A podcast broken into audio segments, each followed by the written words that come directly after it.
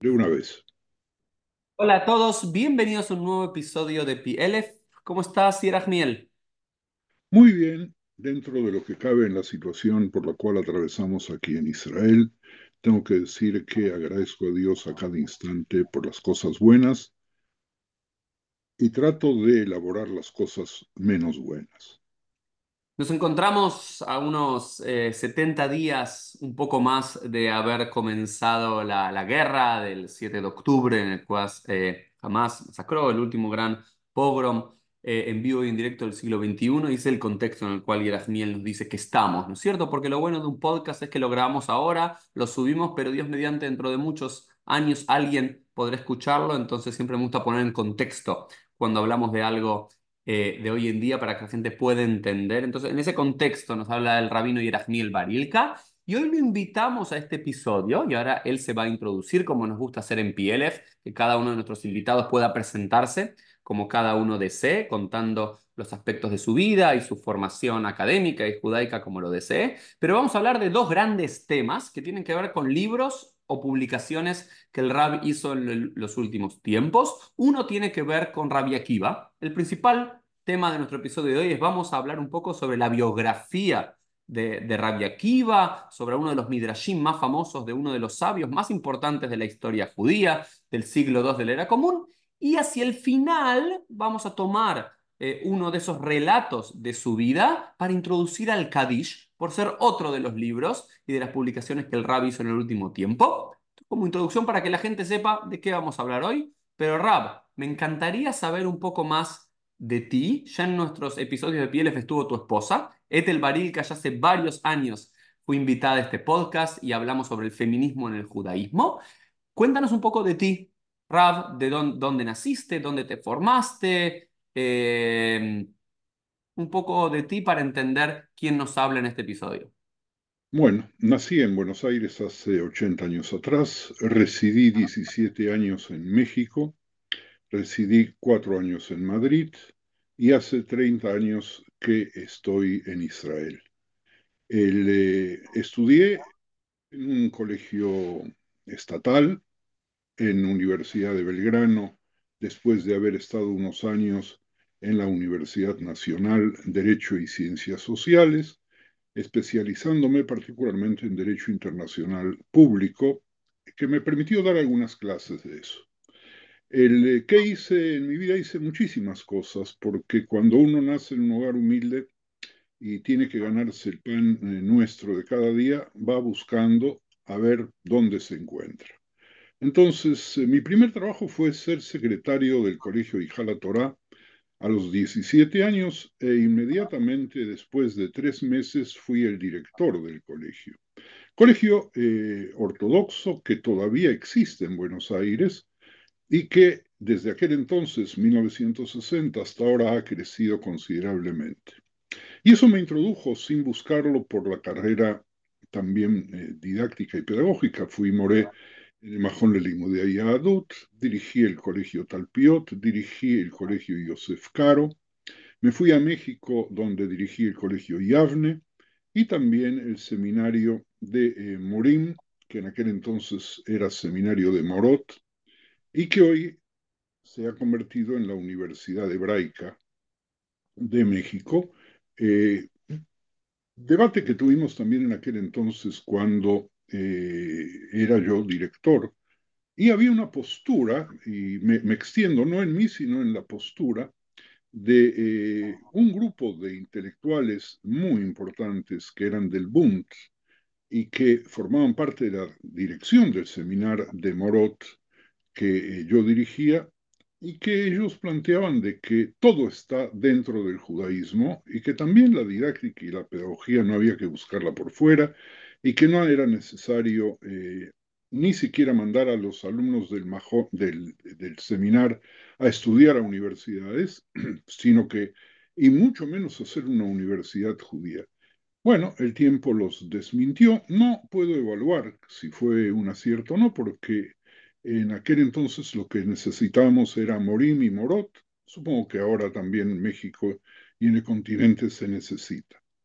Así que esto es un área de las cosas que hice. Desde el punto de vista de la experiencia comunitaria en México. Aparte de dirigir el Centro de Estudios Judaicos, fui lo que se llama Executive Vice President de la comunidad talepina Maguen David, la más importante eh, que hay en la Ciudad de México, eh, y eh, de alguna manera con el rabinato en el norte de Madrid, consolidé un poco esa vocación rabínica, a la cual no me dediqué profesionalmente nunca, excepto esos cuatro años madrileños, porque mi padre había dicho que no quería que sus hijos sean shohatim ni que sean rabinos. Y esperé hasta que mi padre falleciese antes de dar los exámenes, porque para mí su palabra había tenido valor. Y quiero decirte que después de la experiencia, él pensaba que los rabinos se van a echar a perder y que, bueno, eh, después de esa experiencia que inicié a los 70 años, por un lado estoy muy feliz de haberlo hecho y segundo, eh, le doy la razón a mi padre. Es muy, pero muy difícil ejercer el rabinato, del tipo que fuese, en el lugar que sea, si uno no está muy, pero muy solidificado en sus posturas. Una, una pregunta, Yerahmil, antes de continuar, una pregunta sobre esto. ¿Naciste en un hogar datí, en un hogar observante en Argentina? Sí, nací en un hogar observante. Mis padres habían inmigrado a la Argentina, se conocieron allí. Eh, y eh, después tuve un tío de segundas nupcias de eh, la hermana de mi papá, que había llegado, se salvó de la guerra y que era Hasid de Satmer y que vivía en nuestra casa. Entonces eso permitió algo muy interesante, que en el patio de la casa hubiesen dos sukkot. Mm. Una, la sukkot de mi tío, el Satmer, que eh, tenía fotografías e imágenes de, de, Rabanim, y la otra de mi padre, que no quería imágenes de nadie en la sukkot. Eso provocó que como niños mis hermanos y yo podríamos ir a comer a las dos y gozar de la seducción de mi tía que trataba de jalarnos para allí porque ellos no tuvieron hijos. Así que, y luego empecé a escribir eh, muy temprano, cuando era líder de la ESRA, sacamos ESRA Movimiento Juvenil, que competía con el Beni Akiva en la Argentina de aquel entonces, y luego se convirtió en Jabat, pero yo ya no estaba el, de un boletincito y desde aquel entonces hasta ahora he sacado a luz en papel eh, por lo menos una docena de libros. El, eh, y bueno, dijiste que íbamos a hablar sobre alguno de ellos. Eh, por ejemplo, esta es la portada del opúsculo del Kadish, sobre el cual, si Dios quiere, vamos a hablar en un rato. Este, el libro, es para mí el más pesado y el más grueso tiene 500 eh, y algo de páginas y 900 y pico notas al pie. Y creo que es un libro sumamente importante. Salió hace poco tiempo publicado en México, relativamente poco tiempo. Ese es el libro para los que nos están escuchando. El primero era sobre el Kadish y el segundo era sobre las supersticiones y creencias populares. En el judaísmo, este es uno de una serie muy linda que la gente seguramente no conoce porque circuló y circula únicamente entre estudiosos y académicos. Que junto ¿Cómo se llama ese? No, no lo pudimos ver bien. Ponerlo un poco más abajo que no lo vi. Ahí está el sermón. Sermón de Abraham, Gabay y Sidoro. Okay. Si estás viendo, vas a darte cuenta que las letras son raras. Sí, sí, son como las letras de los eh, libros antiguos. Es que este es un libro antiguo, el que rescatamos. Que es un Bar Torah de algún rab, de Rosh Hashanah. Junto con Francisco Osorio Acevedo, que es un escritor muy prolífico eh, y que vive en Tenerife, decidimos rescatar los sermones de los rabanim que habían, se habían salvado de la Inquisición que incluso no se sentían judíos en el momento de su nacimiento o sus padres no se lo habían revelado y cuando veían que su muerte estaba cerca se lograron escapar, llegaron a Ámsterdam, estudiaron judaísmo, se hicieron rabinos y lo paradójico es que este sermón el, eh, y el otro, que para mí es más importante y que recomendaría a todos los rabanim, que es un sermón del rabino Moisés Cohen de Acevedo, Acevedo era el apellido de los Coanim, que lo utilizaban para reconocerse entre ellos, que dio en Londres en 1760 y algo, eh, en la sinagoga que todavía existe, Sharei Shalom, en español. También este buen hombre dio el sermón y lo escribió en español de aquel entonces. Nosotros decidimos rescatar los originales, traducirlos al español hablado de hoy y al mismo tiempo hacerle acotaciones para que la gente entienda de qué va. Maravilloso.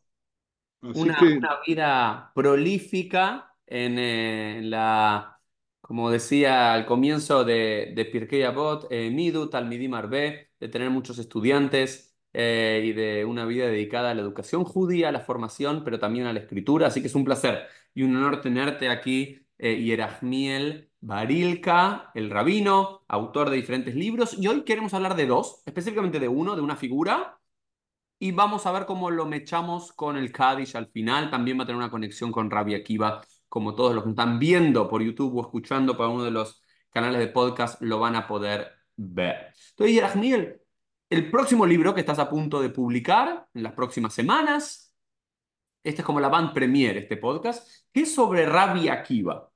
Rabbi Akiva, un rabino, siglo segundo de la era común, aquel que apoyó ideológicamente a Bar la última de las tres revueltas judías contra los romanos, ese rabbi Ishmael que es el Bar Plukta, el, el, colega que disputa con Rabbi Ishmael, una figura más mística y un Rabbi Ishmael más racional, un Rabbi Akiva que como vamos a ver empieza su vida como pastor, no en un círculo rabínico, sino que se va formando y va creciendo de la pobreza absoluta hasta convertirse en uno de los grandes maestros. Pero antes incluso de que nos empieces a esbozar eh, la historia de, de Rabbi Akiva, según tu libro, y tus investigaciones, tengo que hacerte una pregunta.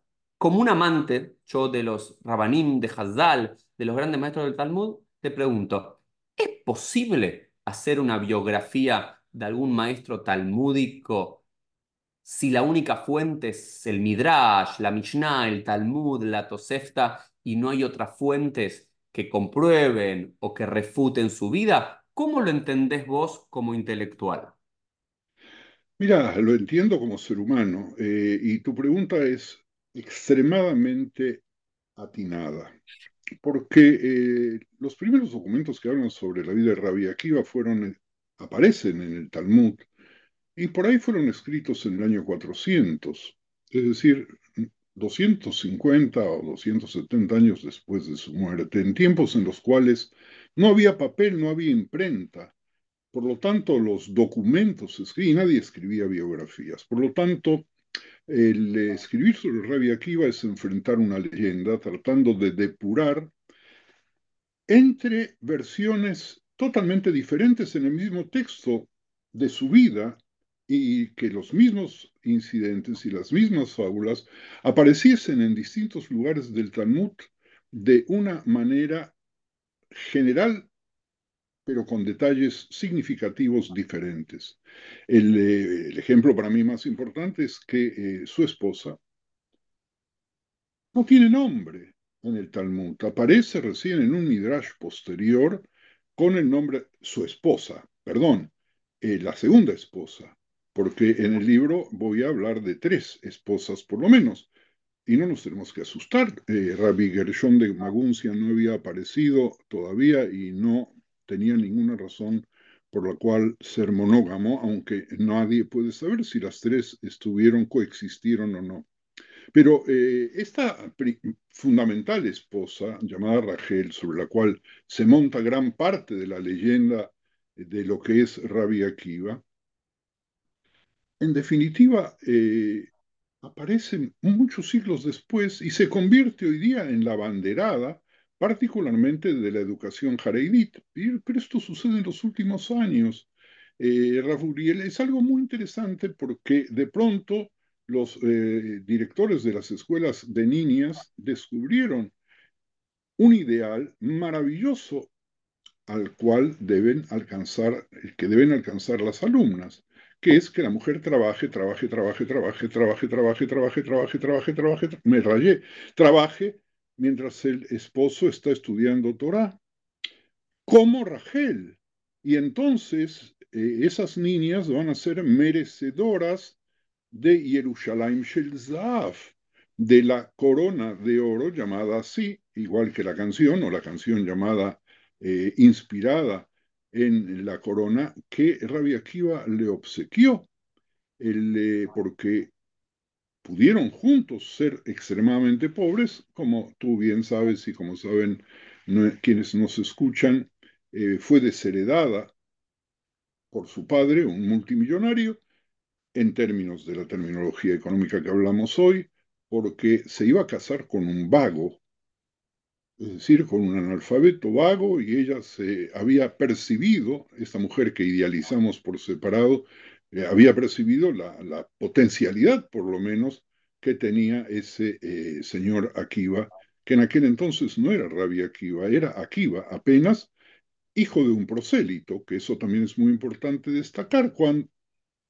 vamos a eso, vamos a eso. Entonces, hay, eh, según entiendo, por lo menos dos historias de la génesis de Rabbi Akiva. Vamos a por lo menos contextualizarlo históricamente o ponerlo hay una historia que es esta famosa historia que nos contás de Rachel, que si bien el nombre de Rachel aparece en el Midrash, no aparece en el Talmud, en el cual se nos cuenta que había un pastor llamado Akiva ben Yosef, que no sabía nada de Torah, pero ella, la hija de un multimillonario, y yo cuando le enseño la historia, le enseño como una telenovela mexicana o venezolana que la hija del multimillonario se enamora del piletero o del jardinero, pero que ve un potencial en él que el padre no ve y en silencio ella dice, me voy a casar contigo, pero tenés que convertir en un rab, tenés que convertirte en un jajam, en un sabio. Cuando el padre se entera, la hereda y ella vive 24 años en la pobreza absoluta, como una pero, Pero permíteme, que te diga algo mucho más grave todavía, no solamente en la pobreza, sino en la soledad, y en la que tú vas moderna, relativamente moderna, nosotros los hombres nos comprometemos a satisfacer las necesidades amorosas de nuestras parejas. ¿Y, qué hacía Rabia Akiva? ¿Y qué hacía la esposa cuando no se veían durante periodos tan largos, por lo menos 12 años, según lo que nosotros aceptamos y enseñamos y hemos aprendido? Perdón por la interrupción, Uriel, continúa. No, no, no, claro, claro. Entonces, en ese, ella le dice, él le dice, sí, me estoy dispuesto a convertirme en rap. Entonces le dice, ¿sabes qué? Andate y yo te voy a esperar. Y él se va 12 años y según el Midrash vuelve dos años después con 12.000 estudiantes y cuando está por volver por encontrarse y ya él como un rap reconocido y ya con algo de fortuna o dinero o fama, le escuchan, escucha que alguien le pregunta a su mujer, a Rachel, eh, ¿por qué seguís viviendo como una viuda en vida? ¿Hasta cuándo vas a ahí? Y ella dice, si me escuchase mi marido, yo le daría otros 12 años más. Y es un Rabbi Akiva, yo cuando leo el texto, no sé cómo lo lees vos, Rab, un poco desalmado, que sin hablar con su mujer, sin darle un beso después de 12 años, escucha y dice, ah, me voy a estudiar con su permiso, con su reshut, con su permiso y se va 12 años más y vuelve con 24.000 estudiantes ahora y ahora sí ella, Rachel, va a recibirlo, ¿no? Y, los asistentes la, la, tratan de correr porque era una pordiosera y al rab había que... Y ahí dice algo, ¿no? Eh, Ish Tzadik Yodea Nefesh Bemto, que, que el justo sabe el alma, ¿no? No sé si estoy citando bien, pero algo me acuerdo de la historia. Sabe el alma de su bestia, de su animal, y ahí ve, ve más, se conecta con Rachel, el, después el nombre, un juego de palabras, y dice Shelibe Shelahem Shelah todo lo mío, todo lo que sé de Torah y todo lo que ustedes vieron de mí, se lo demos a esta mujer. Y ahí se reencuentran y después el padre, como una película hollywoodense, quiere romper la promesa que hizo de desheredar a su hija, esa Shua, el Neder, y rompe Rabbi Akiva ese Neder, ¿sí? Y ahí se convierte no solamente en un gran ham, sino en un gran eh, millonario también y termina con todo, con la mujer, con la fama, con los estudiantes y con el dinero del, del suegro. Eh, Después de perder el dinero del suegro, vuelve a hacerse millonario. Si, si tenemos tiempo, luego te cuento eh, algo que seguramente también sabes, pero que merecemos eh, compartir con la gente. Todo esto que tú dices es exacto y estas son las preguntas mínimas que estamos obligados a hacer si queremos educar a partir de la verdad cuando no tenemos documentos donde basarnos más que tradiciones orales recogidas selectivamente.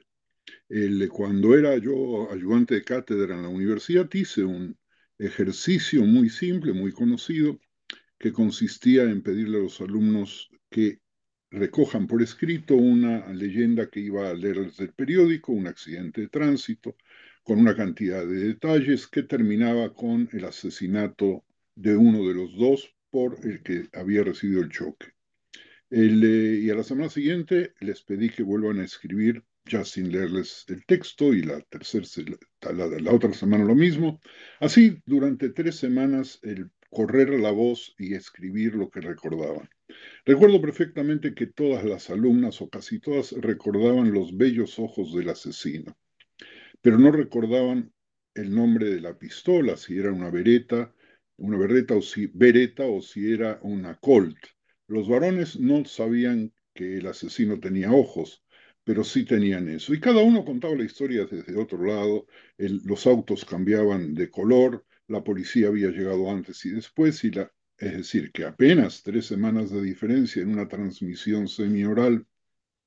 Ese ejercicio demostraba que el rumor puede hacer crecer las historias hacia cualquier lado, nos obliga a nosotros a investigar mucho más quién fue en realidad Akiva, aparte de la leyenda, porque la leyenda es bonita, siempre bonita. Y este tipo de leyendas, como casi todos los Midrashim que nos traen a Gadot, se recuerdan mucho mejor que el texto, pero eh, sufrimos a veces la acechanza, los educadores, de confundir el texto escrito con lo que el Midrash elabora para cubrir un poco los agujeros que nos deja la escritura. Y eso desde el punto de vista científico eh, no es correcto, pero desde el punto de vista de la experiencia y la anécdota puede servir básicamente por la moraleja. Y entonces, si tú deberías decir por qué los jajamín tomaron esta historia y este modelo, vos recién nos les decías que era como para elaborar este modelo de la mujer paciente que espera abnegadamente por años para que su marido se transforme en un gran sabio. Eh, ¿Vos crees que ese es el, el, mensaje de la leyenda de los orígenes de Rabbi Akiva o hay otros? ¿Qué otras cosas encontrás? No, por de pronto, si nosotros miramos toda la, la, personalidad o todas las historias y juntamos y engarzamos las historias que tenemos en los textos que pudimos rescatar, vamos a ver que Akiva era un hombre con una resiliencia impresionante. Término que, como tú bien sabes, es relativamente moderno pero se recuperaba siempre cada vez que había algún problema y salía bien parado. Segundo, era un extremado lector que no solamente leía el texto superficial, sino excavaba dentro de su inconsciente eh, los significados que de otra manera no hubieran llegado a nosotros. Hay infinidad de anécdotas de interpretaciones diferentes, eh, empezando por la más simple y más conocida, cuando sube al monte del templo junto con otros jajamim y de pronto eh, ven un zorro por ahí y todos lloran y se rasgan las vestiduras porque el lugar sagrado había sido realmente ultrajado. Y él se ríe porque él ve otra realidad, el cumplimiento de una promesa. Si se cumplió la promesa de la destrucción, se va a cumplir la promesa de la reconstrucción y eso le da una, un carácter impresionante a, la lectura del texto, es decir, el mismo hecho lo ve de una manera diferente y hay de ese tipo más, más historias eh, interesantes. Solo una muy breve que eh, iba, si no me equivoco, con Rabbi Gamliel y ven una bellísima mujer. Y Rabbi Gamliel elogia la belleza y Marrabuma Aseja, Hashem, qué hermosas obras has creado. Eh, parece que queda encandilado por la mujer. Y él, eh, sobre esa mujer, llora, se ríe, eh, y, él no, Rabbi Gabriel no entiende qué es lo que le está sucediendo. Dice, sí, esta mujer nació de una gota pestilente, como dice Pirkei Avot, de donde provenimos nosotros, de un espermatozoide, después de todo que somos nada más que un poco de esperma convertido en un ser humano. Segundo, qué belleza, qué locura de belleza, qué cosa más preciosa. Y tercero, ¿en qué se va a convertir al final de los días? En tierra, en polvo, en nada. Es decir, que eh, tú puedes ver una mujer y la puedes ver como Gamliel y la puedes ver como Rabbi Akiva. Paradójicamente los dos tienen razón, pero eh, la visión de Akiva amplia. Y eh, no quiero decir que por último, sino hay que tomar en cuenta también el carácter político del tiempo y de la reforma gigantesca que hizo Akiva en el judaísmo. El tiempo en el cual él se solidariza con quien él unta o por lo menos consagra como Mashiach. Y cómo luego se arrepiente, de qué manera sus alumnos, según la tradición, mueren por una epidemia o mueren porque no se respetaban. Y sobre eso podemos interpretar también, si tú tienes que ir a batalla y no te respetas, el propio fuego de tus compañeros te va a matar. Nosotros apenas unos días atrás vimos una de las grandes tragedias cuando no hay comprensión de quién es quién, quién es el amigo y quién es el enemigo. El, eh, y, este Akiva, este es el Akiva que en eh, la noche del Seder nosotros recibimos y lo vemos eh, junto con otros Jajamim en Bnei Brak. y los alumnos vienen y le dicen, Akiva, Akiva, llegó el tiempo de criar Shema, dejen de estudiar la salida de Egipto. Y, yo siempre, desde antes de investigar Akiva, dije, no me gusta esta historia, no me parece lógico que Rabbi Akiva y los otros sabios no viesen que estaba aclarando y que por lo tanto había que empezar el rezo matinal. Y es evidente que esta es una manera de ocultar que estaban conspirando contra el gobierno y que había alumnos, soldados, que tenían que avisarles si venía alguien o no, como luego sucedió en la época de la Inquisición, cuando las familias mandaban a los niños a ver si había alguien espiando. Es decir, de que aquí tenemos una conjunción de hechos, de un Rabbi Akiva comprometido, ya no hablemos de su martirio, pero comprometido por la independencia de Israel en contra de la opinión de algunos rabinos se fue al extremo de ver un Mesías y que había que aportar a los alumnos que murieron por cualquiera de las tres o cuatro causas que sean, que hasta el día de hoy nosotros mantenemos un duelo por su muerte mucho mayor que todos los otros duelos, cuando nadie tiene la certeza de que ese duelo se debe a la muerte de los alumnos Rabia Akiva o es debido a algo posterior que queda en tinieblas y que eh, nosotros no investigamos porque aceptamos, bueno, eh, hay ciertas costumbres de semiluto entre Pesach y Shavuot y, bueno, y tienen que ver con Rabbi Akiva. Es decir, que aquí estamos hablando de una multiplicidad de facetas, de rostros, de acciones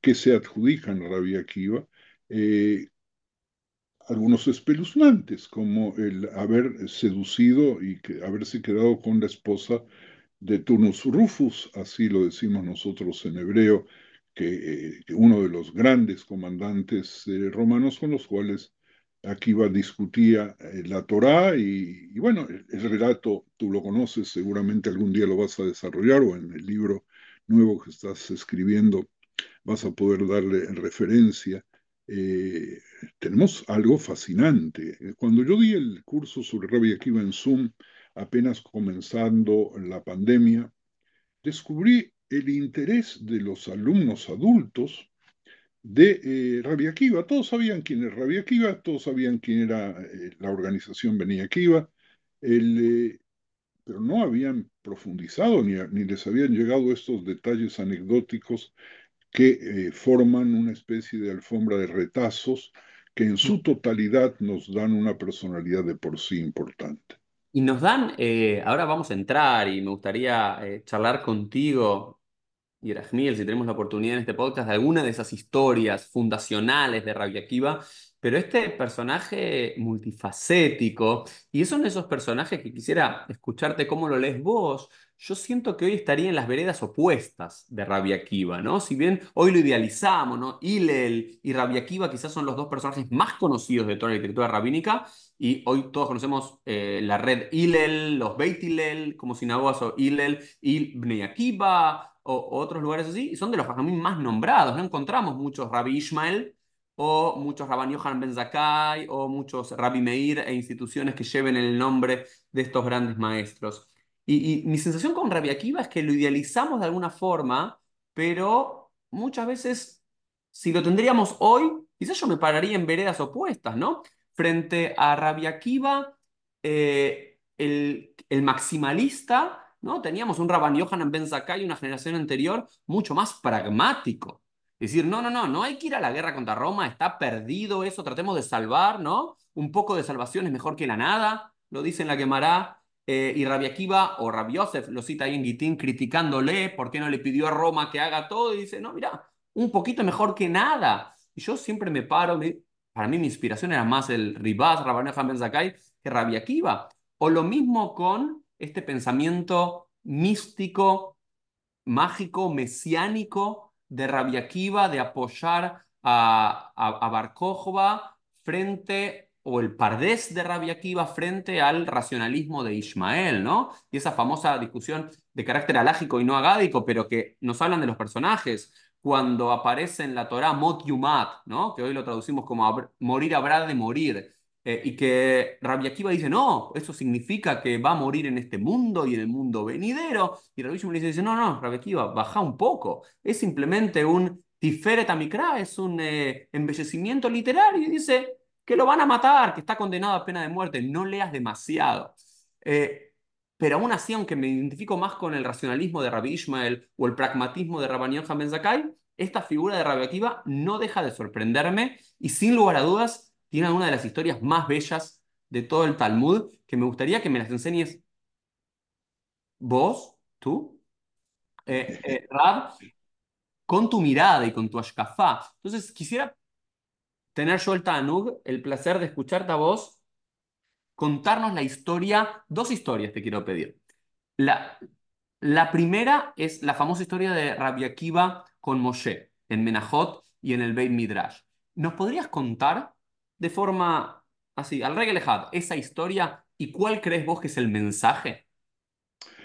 Antes que nada voy a hacerte eh, un comentario personal eh, abusando de la amistad eh, que tenemos, aunque no hemos tenido el placer de vernos, o por lo menos mi placer de verte personalmente, y es una amistad intelectual, de lejos, pero muy de cerca. Y es de que yo trato de no idealizar absolutamente a ningún personaje, ni de la Torá, ni del Tanaj, y no me pongo la camiseta de ninguno, sino que paradojalmente, no en vano, los jajamim trajeron las historias eh, en contienda, de manera tal de que podamos aprender de uno y de otro. el relato que hice hace unos instantes con respecto a la bella mujer me permiten estar de acuerdo con los dos y poder no estar de acuerdo con ninguno. Es decir, nuestra tendencia de decir, bueno, yo eh, estoy a favor de esto, estoy a favor del otro, debe ser moderada porque nos conduce por un callejón que es el callejón de nuestros días, triste callejón en el cual estamos permanentemente disputando entre nosotros caprichosamente, pensando que cada uno tiene la verdad asida de la cola eh, y que hay una única verdad que es la mía y todo lo demás lo desestimo.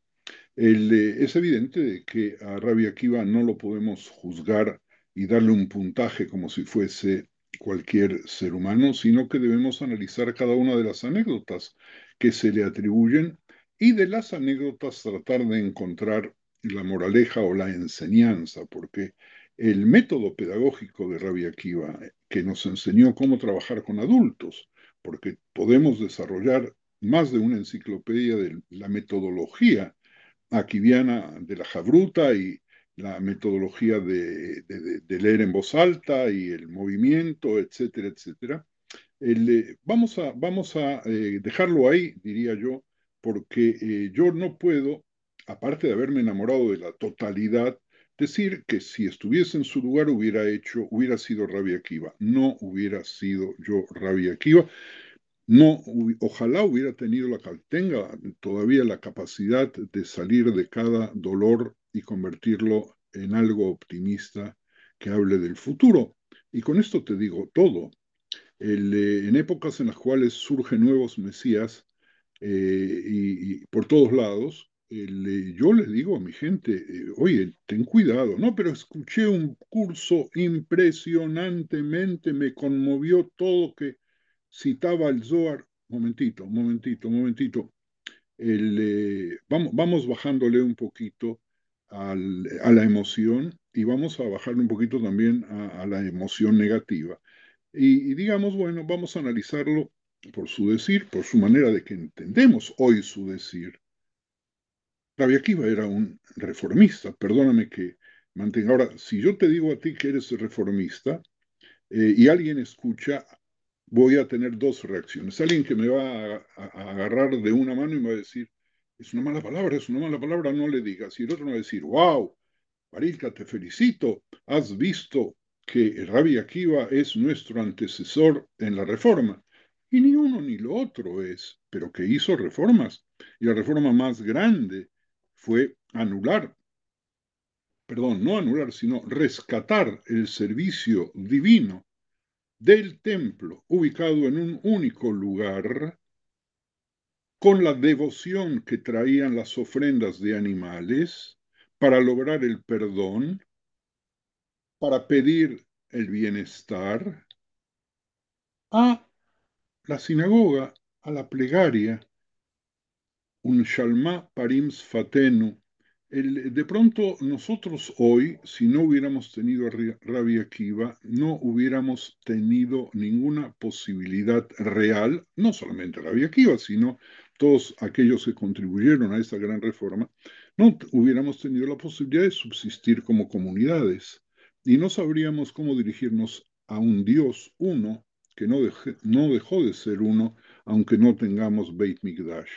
Y si no hubiéramos tenido el Rabbi Akiva, tampoco estaríamos ansiando el ideal de un templo donde podamos purificarnos y elevarnos. Así que eh, esto es una acotación al margen. El problema conmigo es que las acotaciones duran mucho tiempo.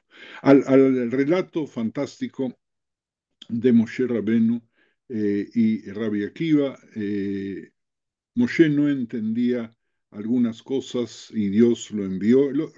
te doy mi versión novelizada para este programa breve, ¿verdad?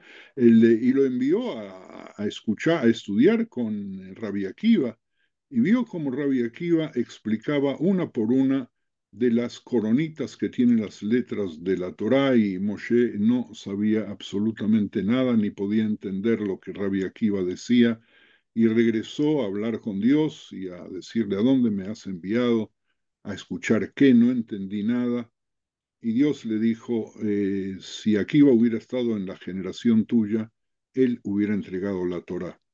Es decir, que Rabbi Akiva hizo algo que nos permite a nosotros seguir su camino y su ejemplo de rescatar el mismo texto que Moshe recibió y encontrarle explicaciones a cada uno de los puntos, a cada una de las comas, a cada una de las vocales, a cada una de las ideas y transformarlas también en un terreno de aplicación práctica de la justicia que la alajá, que va caminando de generación en generación, lo permite hacer. Si no hubiéramos tenido nosotros a Rabbi Akiva, estaríamos nosotros únicamente en la Torah Shevichtaf, en la Torah escrita, y no seríamos los judíos que somos gracias a la transmisión de la Torah oral. Así que, sí, no, no, ahí yo, e, ese es uno de los relatos, yo diría con el eh, Tanurosh el Ahnai, con el horno de Ahnai, que a todos los que estudiamos en el seminario rabínico latinoamericano, de la corriente conservadora o incluso en lugares reformistas, son tomados como eh, dos relatos fundacionales, especialmente el de Rabbi Akiva, del Eitpathut, del desarrollo de la Alajá, que la forma que tenía Moshe de estudiar, de vivir la Torá, no era la misma que Rabbi Akiva, entonces eso quiere decir que incluso en nuestros días no puede ser así. Te pregunto como alguien que vive y se mueve dentro de la ortodoxia como eres tú. ¿Cómo lo entiende la ortodoxia este par, e, e, esta, eh, este Moshe no entendí, ¿no? Porque hay una idealización. Si uno le pregunta a un ortodoxo promedio que se imagina que la vida de Torah y Mitzvot de Rabbi Akiva o de Maimónides o de Moshe o de Ezra es muy similar a la que llevan ellos hoy en día. ¿Cómo lo entiende hoy un ortodoxo ese relato donde Moshe no entiende a Rabbi Akiva 1300 años después de entregar la Torah? Mira, por lo pronto yo no soy sociólogo de la ortodoxia. Y dentro de la ortodoxia eh, hay tantas vetas como los colores del arco iris multiplicado a la milésima potencia. Pero el eh, ortodoxo común, el que ha estudiado superficialmente la ve esto como algo muy simple. Eh, él, es Rabbi Akiva, eh, y, y, no hay ningún cambio entre Moshe y Rabbi Akiva, es la misma Torah, quizás vista desde otra faceta. Quien es un poco más sofisticado puede desarrollar en su mente todo un proceso que empieza desde Moshe y quizás antes de Moshe, porque nosotros creemos que nuestros patriarcas cumplían con mitzvot. Por lo tanto, a través de todo un desarrollo que sigue hasta el día de hoy, eh, cuando nosotros discutimos eh, si eh, se puede hacer un trasplante de órganos, que ya casi nadie discute, es evidente que el trasplante de órganos de una persona viva a una persona muerta, perdón, de una persona muerta a otra persona muerta, o de una persona viva poniendo en peligro su vida a otra persona viva, el, está escrita en la misma Torah de Moshe, porque de ahí nosotros seguimos aprendiendo eso, si no, no podríamos estar mm. viviendo. Y te doy solamente un ejemplo. El otro ejemplo es, por ejemplo, el, el, de la posibilidad que tienen las mujeres hoy día de embarazarse por medios que en otro tiempo, y para algunos judíos de la ortodoxia y para muchos judíos que no son ortodoxos, les resulta muy difícil y lo rechazan porque temen que eh, provoque que el ser recién nacido sea bastardo cuando el hecho de bastardo no tiene nada que ver con eh, la comprensión común de la gente, que tampoco significa lógicamente lo que es. Es decir, de que nosotros tenemos que aprender a convivir con eh, el pensamiento y tenemos que aprender también a convivir con quienes piensan distinto. Y dentro de la ortodoxia hay extremos de ver la misma temática, quizás más grandes que lo que hay en los otros movimientos del judaísmo, que eh, a veces por facilidad y por comodidad aceptan teorías evolucionistas radicales y de pronto dejan de ver de que ha habido un proceso minucioso en la respuesta, en la Sheilot y Chubot, que milímetro a milímetro, fragmentos de milímetro a través de los años, fue abriéndose y fue dándole sentido también a las festividades. Es evidente que las festividades de hoy, sin los sacrificios, estoy hablando de Pesach, Shavuot y Sukkot, no tienen nada que ver con el Pesach, Shavuot y Sukkot que había en tiempos de la Torá, cuando los hubo. Rosh Hashanah aparece nuevamente en la época de Ezra y Nehemiah, eh, ¿y qué Rosh Hashanah había antes? ¿Y cuál es el significado de Rosh Hashanah? ¿Y cuál es el significado de las fiestas que nacieron como fiestas agrícolas y que de pronto no tenemos tierra ni tenemos posibilidad de festejarlas como tal y les tenemos que encontrar y tenemos dónde encontrar significantes diferentes? Este es un mundo apasionante, sí. Es, es, es, es, apasionante. Tenemos muchas historias de Rabia claramente, en un episodio de un poco más de una hora. No vamos a llegar a ver todas, pero para ver el quién fue este Rabia Kiva, también, bueno, recordamos que el final de ese relato, el Menajot, también es cuando Moshe le pide a Dios decir, ok, ahora entiendo la grandeza de este Akiva Ben Yosef, eh, como vos dijiste, hijo de, de Geirim, ¿no? Hijo de, de, de prosélitos ellos. Y es interesante plantear esto como esquema rabínico, ¿no? Que cualquiera podía llegar a ser rab, cualquiera podía llegar a ser maestro, no había que pertenecer a no, no, cualquiera, no cualquiera, tenía que ser inteligente, tenía que estar dedicado, tenía que estar comprometido, tenía que colocarse el yugo divino, no cualquiera, porque en nuestra época esa característica que estoy diciendo no abunda. Hmm. El, perdón, otra vez que el atrevimiento de interrumpirte. No, no, no, perfecto. No. A lo que me refería, está bien la acotación, es decir, que, que está abierto potencialmente a quien quiera brevar de las aguas de Torah y dedicarse, podría hacerlo. Y no es que tiene que venir una familia ni de alcurnia, ni pertenecer a un Shevet, a una tribu en particular, como tenía que ser el liderazgo de los Kohanim, de los sacerdotes tiempo atrás, sino que cualquiera que se dedicarse al estudio de la Torah y tendría las características, podría hacerlo. Eh, también tenemos esa, bueno, eh, venía diciendo que eh, el final de la historia es que Moshe le pide a Dios, bueno, mostrarme cuál es la recompensa. Y la recompensa es ver a un Rabbi uno de los diez mártires, como luego van a ser conocidos, con su piel siendo arrancada por los romanos, ¿no? también un final trágico de un gran sabio que, como otro Midrash nos cuenta, su Torah era como un pez en el agua, ¿no? Él decía, él comparaba al pueblo de Israel y los romanos nos... Y eso me llega hoy en día, ¿no? No sé cómo lo, trabajas tú. Esa historia de cuando le dicen a Rabia Akiva, los romanos prohibieron Leakil Keilot, formar comunidades y enseñar Torah. No, no lo hagas, no lo hagas. Y él le dice, no, no, no, mira, nosotros somos como peces. Si los peces salimos del agua, nos agarran seguro pero si los peces estamos dentro del agua, nuestro agua es la Torá. Y esto lo siento como hoy en día, ¿no? Es decir, los que odian a los judíos, los antisemitas y demás, nos van a perseguir si usamos kippah o no usamos kippah, si estudiamos Torah o no estudiamos Torah, si defendemos Israel o no defendemos Israel. Y eso sí yo rescato de Rabia Akiva y enseño mucho. Es decir, si nuestro ambiente natural es la Torah, ahí es donde tenemos que, habitar nuestro judaísmo y no preocuparnos por los romanos de nuestros días, eh, qué van a decir, ¿no? Eh, pero él entrega su vida por, la Torá, ¿no? Es uno de los grandes mártires. Empiezo por ahí, en el 2023, Dios nos hace un chiste y nos trae esa realidad.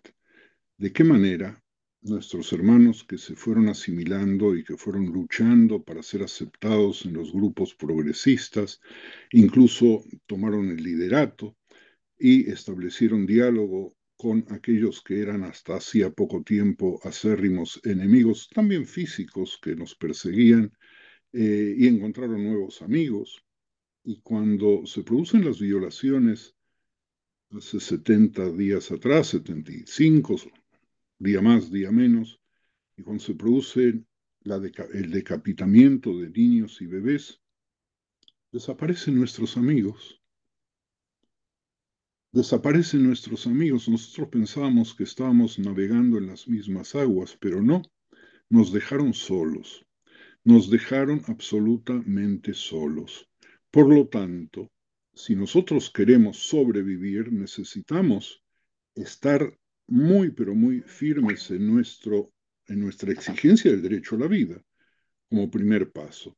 Y segundo, poder relacionarnos con el otro con la debida distancia, porque si nosotros nos desteñimos, el otro, y creemos que de esa manera nos van a aceptar si dejamos de ser peces y salimos a la tierra, los otros nos van a comer en pedacitos, van a esperar la primera oportunidad y, y hace apenas dos meses se les brindó a tanta gente y esto ha provocado un estado de depresión gigantesco entre judíos creyentes y no creyentes, militantes y no militantes, el, eh, que, que, estremece la piel.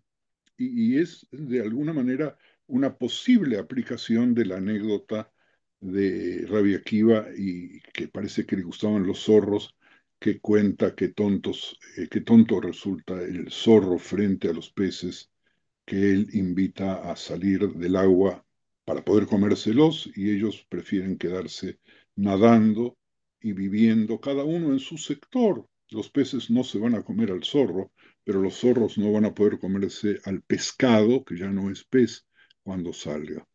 Así que este es un punto muy fuerte. El, me decías antes sobre el martirio, repíteme la, pregunta. No, no, no. Bueno, que, que, también esto es como muy, muy interesante y paradigmático, no solamente de la vida de, de Rabia Akiva, sino de muchos otros jajamín, por, lo menos los famosos 10 jajamín que conocemos historias, hay diferentes sipurim de cómo fueron en las tres guerras judeo-romanas, fueron eh, muertos ellos por los romanos, también Rabbi Ismael, eh, Hanania Ben y varios otros más. Que también esto cuando Moshe lo critica a Dios o le pregunta, él dice, Shtok kach alay ¿no? Como este, este principio talmúdico de ese Dios inefable, inaccesible, que podemos hacer todo, podemos vivir una vida de Torah, de justicia, hacer todo lo que venimos a hacer este mundo y bien y mejor como Rabia Akiva, eh, y aún así tenemos un final eh, trágico, ¿no? Eh, el tema que estás tocando es un tema de profunda teología. El judaísmo no desarrolló, a diferencia de otros credos, una teología ordenada, sino una teología de reacción, reactiva porque si no hubiera sido necesario que se establezcan los juicios a los judíos en la Edad Media, no hubiera sido necesario encontrar argumentos, que entre paréntesis aquí va encontró para discutir con Tornostropus, entre otras cosas, eh, por el tema de la circuncisión. Nosotros tenemos que pensar nuevamente en Dios y tratar de ver si Dios es el Dios que nos enseñaron cuando éramos alumnos en el jardín de infantes, que Él decide todo por nosotros, o es un Dios que permite que el pueblo judío entienda que Él sabe lo que va a suceder, pero que no interfiere en la voluntad del ser humano. Y aquí entramos en un punto que es otra vez actual. Fíjate tú que eh, arrancas de algo que sucedió en épocas de Rabia Akiva, en las terribles persecuciones de aquel entonces, no más gratas ni menos gratas que las que se dieron en estos últimos días. ¿Cuál es el lugar de Dios en el holocausto? Nosotros vamos si lo culpamos. ¿Cuál es el lugar, paradójicamente, en la creación de la Medina, en la Tecumá, en nuestra independencia, en nuestro levantar la moral y la cabeza? ¿Qué Dios queremos nosotros? Nosotros queremos un Dios que tome decisiones por los seres humanos y entonces seamos todos autómatas y todos buenos, o preferimos un Dios que nos coloca en una situación de riesgo permanente, de encontrar el balance entre nuestras acciones cuando es el ser humano el que decide, porque Él nos proveyó de absoluta libertad el, de libertad de pensamiento y por lo tanto de libertad de acción, de libertad para el mal y de libertad para el bien.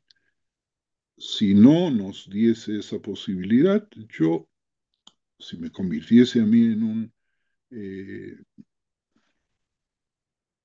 producto de, de, su voluntad absoluta y yo no pudiese decidir nada, creo que me aburriría y te puedo garantizar que no hubiera escrito un renglón. No sé si lo que yo escribo tiene algún sentido, si vale algo, pero a mí me da mucho placer.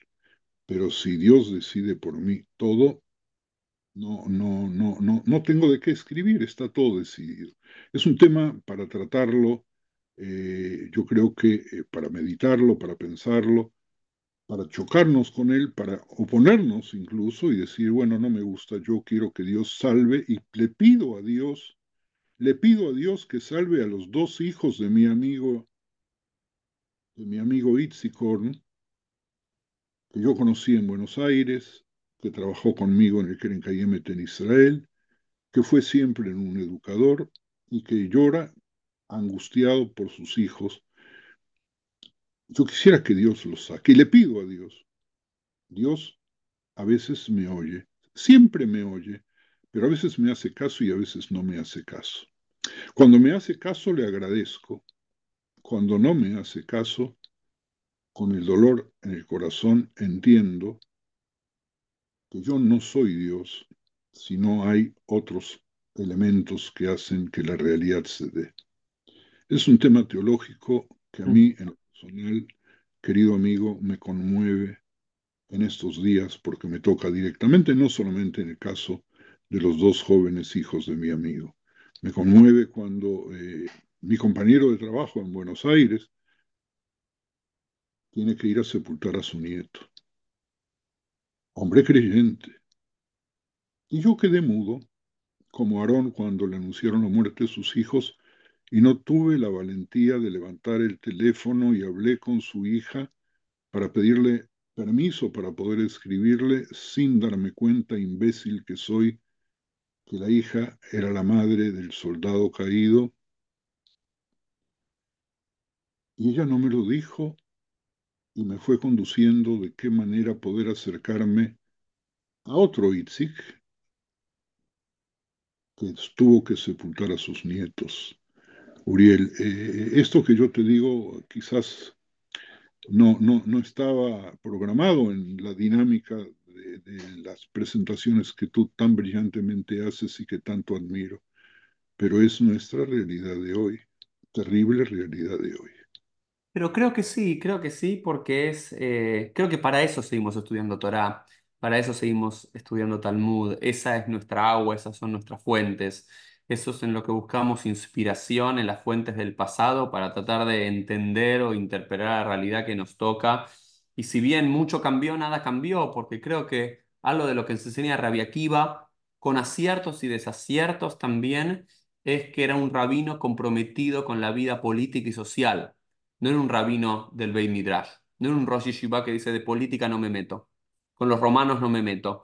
Él estaba comprometido, ¿no? Había algunos, ¿no? Como en el famoso eh, de Rabbi Shimon Bar Yochai, de Rabbi Ilai o Rabbi Yehuda, que deciden o alabar a los romanos por cómo eran o llamarse a silencio, y Rabbi Akiva, como luego va a ser Rashbi, se compromete y dice, no, no, no, lo que está haciendo los romanos está mal y hay que salir a luchar. Y luego, bueno, como vos bien dijiste, Rabbi Akiva en algún momento se, se da cuenta de que su apoyo por esta revuelta de Bar no era el camino, que le costó la muerte a miles de sus estudiantes que también eran defensores y combatientes. Eh, y, pero después creo que eso de Rabbi Akiva vos dijiste, ¿no? Y estamos, estas parashot leyendo también la historia de Yosef. Eh, Akiva ben Yosef, ¿no? Uno lo puede tomar como Yosef, como el Yosef bíblico también, a veces me gusta pensar. Akiva, el hijo de Yosef, también es resiliente.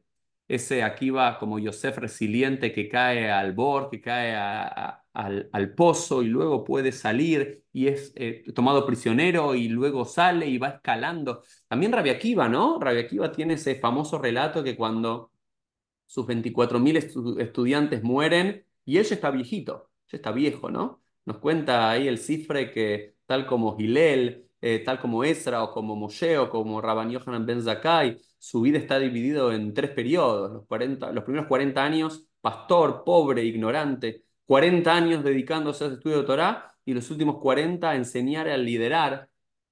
Y cuando ya estaba en los últimos, ¿no? Eh, tiene que empezar de vuelta. Tiene que empezar con cinco alumnos. Esos cinco alumnos, empieza con cinco. Es, es, esa es la, esos cinco alumnos son más importantes que los 24 mil. Porque con cinco se reconstruyó la posibilidad de que el judaísmo siga viviendo.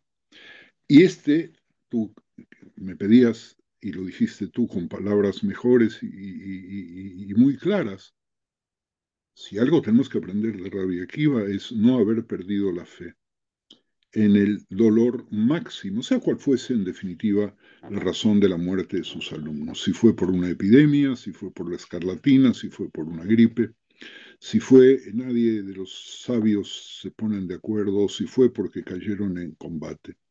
Se repuso del dolor más profundo, pero no se quedó recluido en la cueva estudiando solo, sino que buscó cinco, o encontró cinco, y a partir de ellos se multiplicó su Torah, la Torah, siglos por siglos. Si tú y yo estamos en continentes diferentes, estudiándolo, fíjate qué fuerza que tuvo ese hombre. Solo por eso, si quitásemos todo el anecdotario que conocemos y que los jajamín fueron trayendo y que se recogió por escrito, sería suficiente para darle un lugar en la gloria de nuestra historia. Quisiera empezar a terminar. Eh, primero que esto es una gran presentación para despertar el interés de los que nos están viendo y escuchando para cuando salga el libro. Vamos a poner el link para que lo puedan adquirir y que ellos puedan estudiar las propias historias en primera mano, eh, con todos los comentarios e ideas que tú nos vas a traer sobre cada una de las historias de Rabia Akiva. Pero como última historia, ¿no? Nos queda ese Rabia Akiva con el viaje místico al, al Pardés, el único que entra en paz y sale en paz, otra de las historias medulares de él. Pero me gustaría como segue hacia el final eh, para hablar un poco del Kaddish, del Kaddish, otro libro que sacaste hace un tiempo, y también el Kaddish que como pueblo de Israel estamos diciendo, somos todos Abelim en estos últimos meses. Eh, hay una historia de Rabbi Akiva que no está en el Talmud, que está en el Midrash, que es uno, ¿no? o quizás es el gran origen de por qué hacemos el Kaddish. Quizás la gente no sabe, pero el Kaddish es una de las, quizás hasta el judío más asimilado, de los más asimilados, si hay una plegaria que conocen o que pueden conectar, es el Kaddish, que está en arameo y no en hebreo, eh, y es una plegaria que antecede al duelo. Eh, es una plegaria de lo a Dios, pero que encuentra en un sipur de Rabia en una historia de Rabia tardío, un midrash tardío, la entrada al Kadish de duelo como lo conocemos hoy. ¿Nos cuentas esa historia para cerrar? Sí, sí, con, con mucho gusto. Paradójicamente, el opúsculo este, que el librito del Kadish que les mostrara hace un ratito, salió su primera edición en Madrid en Azarabe TV de este año. Eh, salió eh, publicado por la Keilah Ashkenazit de México hace, eh, creo que ya había pasado Shmini Atzeret, ya había empezado la guerra, y sale esta semana en Buenos Aires. Y de pronto el Kadish, que todos, como no hay judío que no lo conozca, yo creo que es más conocido el Kadish que el Shema Israel.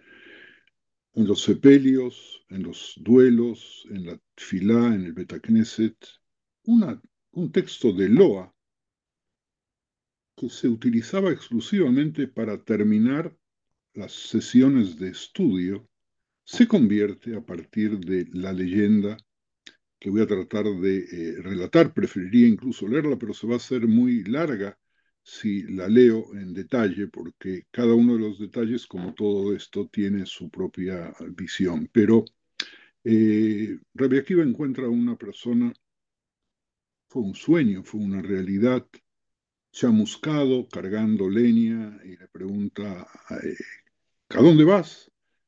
Y este buen hombre no quiere darle razón porque está muy apurado. Estoy muy apurado, estoy muy apurado porque si no llego a tiempo me van a quemar más que no llegas a tiempo a dónde, al infierno que es mi lugar de residencia y estoy llevando estos troncos para calentar el fuego para que me quemen mejor. Oye, detente, no, no puedo detenerme. ¿Y por? ¿Qué, qué has hecho en tu vida? He sido un perverso, he sido un delincuente. Dime una cosa, ¿y, tuviste mujer? Sí, mala persona igual que yo, no sé de ella nada. ¿Tuviste hijos? No sé, porque cuando me mataron, mi mujer estaba embarazada y no sé si nació o no nació. Dame tu nombre, dame el nombre de tu mujer. Y Rabbi Akiva salió a buscar a ver si podía encontrar a ese hijo no nato todavía en su mente para poder salvarlo a través de la posibilidad de lograr que su hijo salve al Padre del infierno, reconociendo a Dios, al Dios de Israel. Y, otra vez, abrevio, abrevio, abrevio, porque con cada persona que se encontraba y que había conocido a este finado, lo insultaba y preguntaba por su mujer y le insultaba por las maldades que había cometido, hasta que al final logró saber de un niño que no sabía leer, que no sabía escribir, igual que Rabia Akiva y que Rabbi Akiva le empieza a enseñar, según los relatos, sin ningún tipo de éxito. Entonces Rabbi Akiva ayuna 40 días, 40 noches, el 40 de los días y las noches que nos llevan al Sinai, que nos llevan a mitos eh, parecidos también en otras religiones, eh, ayunos y demás, 40 días de ayuno. Entonces Dios permite que el niño aprenda el Aleph Bet y que aprenda a decir Barjú y que aprenda a decir Shema Israel y que aprenda a decir Mei Rabame Baraj Lealamul al medio al sea el nombre de Dios, que es en definitiva igual el texto que Baruch Shem Kevot, que sea el nombre de Dios loado. Y el niño lo dice, y la gente que lo escucha contesta amén. Y Rabbi Akiva ya está tranquilo hasta que por un, en un sueño le aparece el finado que estaban quemando en el infierno y que él reconoce y ve y que le dice, ya me liberaste del fuego del infierno cuando conseguiste que mi hijo pueda decir Baruch Shem Kevot o Yeish Rabba. Enseñanza gigantesca nos da, que luego ingresa al Kadish, obviamente, porque en definitiva es lo mismo. ¿De qué manera nos va a sacar alguien o algo del destino cruel del infierno? Cuando nuestros hijos puedan encontrar el camino del bien.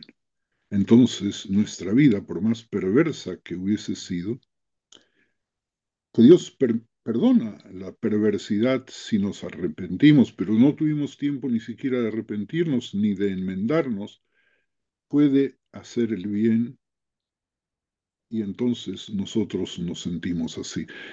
Y eso hace que el texto del Kadish se convierta en sus distintas versiones, versión de los Mekubalim, de los cabalistas, la versión de los Ashkenazim, la versión que, de los eh, judíos ashkenazitas que, del rito lituano, que incluso saltean el fragmento que habla de la llegada del Mesías porque la discusión si Mesías sí, Mesías no, también está en el Kadish. Bealma Dibra y Vikaref Meshihei. Es impresionante la riqueza que tiene el Kadish. Y cuando yo lo escribí, lo empecé a escribir, fue cuando traté de eh, consolar al deudo de una persona querida que eh, no encontraba consuelo. Y yo no tenía tampoco palabras para consolarlo. No hay tiempo para contar el detalle de ese encuentro y dije, eh, voy a buscar algo que le haga bien a su alma. Y le expliqué el significado de Kadish y lo puse sobre el papel lo más breve que pude para que esté al alcance. Por eso no ha sucedido con ninguno de mis libros que al mismo tiempo, casi con diferencia de pocas semanas, se haya publicado en tres ciudades diferentes del mundo. Y justo, justo en estos momentos en los cuales todos los días escuchamos Kadish, todos los días, varias veces cuando ponemos la televisión en cada uno de los sepelios de los chicos que han caído, y están ahí algunos leyéndolo en el papel, entre paréntesis, aquellos que no pueden pronunciar el Idgadal y me llegan más cerca al corazón que aquellos que lo dicen de memoria de tanto escucharlo sin saber ni siquiera qué es lo que dice. El Kadish se ha convertido en una especie de himno, no solamente en el acto de Yom Hazikaro, no solamente en el acto de Yom Shoah, no solamente cuando uno es deudo lleno de dolor por el fallecimiento de un ser querido, sino de la nación judía hoy, cuando todos estamos aferrados a un momento de esperanza y de ilusión y terminamos, Ose Shalom Imromafu y Shalom Aleinu. El Israel Vimroamén, tradúceme tú, por favor, porque se me va la voz. Aquel que hace la paz en las alturas, en los cielos, también haga la paz sobre nosotros, sobre todo el pueblo de Israel, como agregamos algunos, también sobre toda la, la humanidad. Em, un placer tenerte aquí Rabbi Arachmiel Barilka, como dijiste, hace 80 años nacido en Buenos Aires, como dice Pirkei Abot Ben Shmonim Lakbura, a los 80 años la valentía, el coraje, el heroísmo, la fuerza, y realmente estás con más fuerzas que nunca, y es eh, mi bendición para ti es que puedas seguir escribiendo, que puedas seguir eh, enamorándonos, eh, enamorándote de nuestra cultura, de nuestros masores, de nuestros textos, y enamorándonos a todos con todos tus escritos. Recomendamos, como dijimos en este episodio, pronto a salir el de Rabia Kiva, también está el de la superstición y el opúsculo este sobre el Cádiz. Después vamos a tratar de poner los links para aquel que quiera ahondar más en cada uno de ellos que así pueda hacerlo. Y quedamos con el compromiso quizás Rap, eh, de poder volver a invitarte. Quedaron, abrimos muchas ventanas, muchos temas. Quizás te volvemos a invitar para hablar de otro, pero hoy conocimos un poco la vida de Rabia Akiva y un poco estos orígenes del Kadish, de esta plegaria tan eh, cercana a nuestros corazones. Y con tu reshut, con tu permiso, muy rápido, hacemos un ping-pong de preguntas y respuestas para cerrar. ¿Te parece? Es una... Al reglejad, ¿no? Como dice Perkei Bot, Joel Leinianu Mashiv Ka'alaha. Ok, vamos directo. Pregunta. Una festividad judía, la festividad judía que más te guste. Para mí, Pesaj, porque Sin el porqué, sin el porqué, Rab, sin el porqué. Pesa. Esto es lo que queremos, así como rápido. Un personaje de la historia judía que no conociste que te gustaría poder tomar un café y aprender y hablar. Moshe Rabenu Un relato. sería una conversación muy larga, dado que es tartamudo, y yo no sé callarme. Un relato de, de la Torá o del Tanaj que para vos sea medular. Esos relatos que siempre volvés y que siempre enseñás. Todo lo que tiene que ver con el conflicto entre hermanos en el libro de Bereishit. Un pasuk, un versículo o quizás una imbra, una enseñanza así de la Gemara que sea como si hubieses que escribir el Pirkei Avot, ¿qué se diría? Rab, Yerachmiel, Barilka, Ayaomer. ¿Cuál sería ese versículo, ese pasuk, No, no escribiría ninguno nuevo, sino solamente hablaría de la necesidad de respetarnos el uno con el otro, que acabo de escribirlo y lo acabo de distribuir entre amigos, que tiene que ver con mi interpretación de Parashat Vaigash, que se leerá este Shabbat, y que tiene que ver con Yosef y sus conflictos, perdón que me extra, eh, extralimite, del, del conflicto con sus hermanos, de Yosef el asimilado que al final encuentra el camino con mucha dificultad, pero que demuestra hasta dónde es necesario que los hermanos vivan unidos, como dice el Martín Fierro. Un momento de la historia judía que te gustaría viajar en el tiempo. La declaración de Ben Gurión de la independencia del Estado. Una mitzvah. Orjim, el ingreso, la posibilidad de abrir las puertas de la casa para que venga todo el que quiera, todo el que necesita, todo el que pueda venir a estudiar. Y como tú sabes, eh, Rabbi Rachmiel, hablamos mucho eh, del judaísmo para judíos, pero también hay un mensaje del judaísmo para la humanidad entera. ¿Cuál sería para ti un mensaje de lo judío del judaísmo para el mundo? PLF lo ven muchos no judíos.